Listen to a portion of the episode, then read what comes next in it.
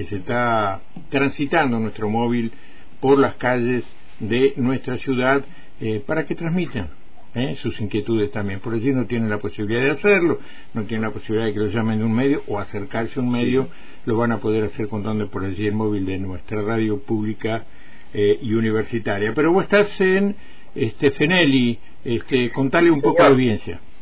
Sí, señor, estamos en este Fenelli porque desde muy tempranito está el tren de desarrollo social y sanitario, este tren que tiene eh, Argentina Unida como el principal logo a lo largo de, toda, de todos sus vagones, que son, a ver, 2, 3, 4, 5, 6, 7, 8, 10, aproximadamente 10 vagones, todos este, pintados de azul celeste con blanco, así que, bueno, el que ande por este y se va a dar cuenta enseguida que algo raro está pasando, ¿no? Aquellos que por allí no se han enterado todavía, porque eh, no es una fecha patria, eh, pero lo pareciera, porque a lo largo de calle Winter, desde la ruta hacia el lado de, la estación del ferrocarril y sobre Rosales, un sector de Rosales, bueno, está lleno de banderas argentinas, de globos, este, bueno, autos por todos lados y, bueno, funcionarios eh, que, han, que, han, venido, que son algunos representantes nacionales.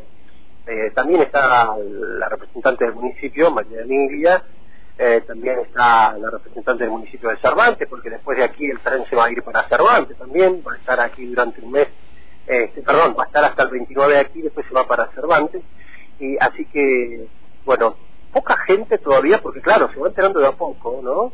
Eh, en, la solicitud de turnos para distintas actividades. A medida que la gente se va enterando, va, va a ir llegando eh, hasta este tren, ¿no? Que recorre el país. Bien, eh, también. Claro, eh, Carlito, vos sabés que por allí de lo que uno ha podido escuchar, eh, la, mayoría... Viene llegando, así que si podemos... Bueno, vos me interrumpís, pero la mayoría asocia con atención sanitaria, no es solamente eso, es atención socio, socio sanitaria a las y los vecinos de Roca.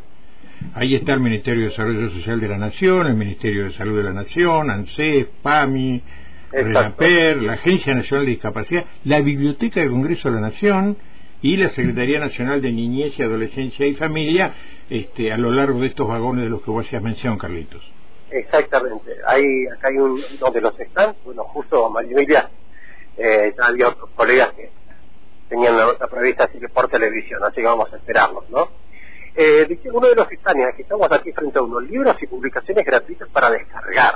¿eh? Hay libros de de Perón, acá estamos viendo, bueno, El Principito, Cuento de la Selva, El Espejo en la Pecera, bueno, tantos otros eh, cuentos que están eh, aquí listos para ser descargados. Vamos a preguntarle a quien está aquí en el stand. Hola, buen día. ¿Te animás a hablar? ¿Qué tal? ¿Cómo estás? De la radio de la Universidad Nacional. ¿Tu nombre? Mariel.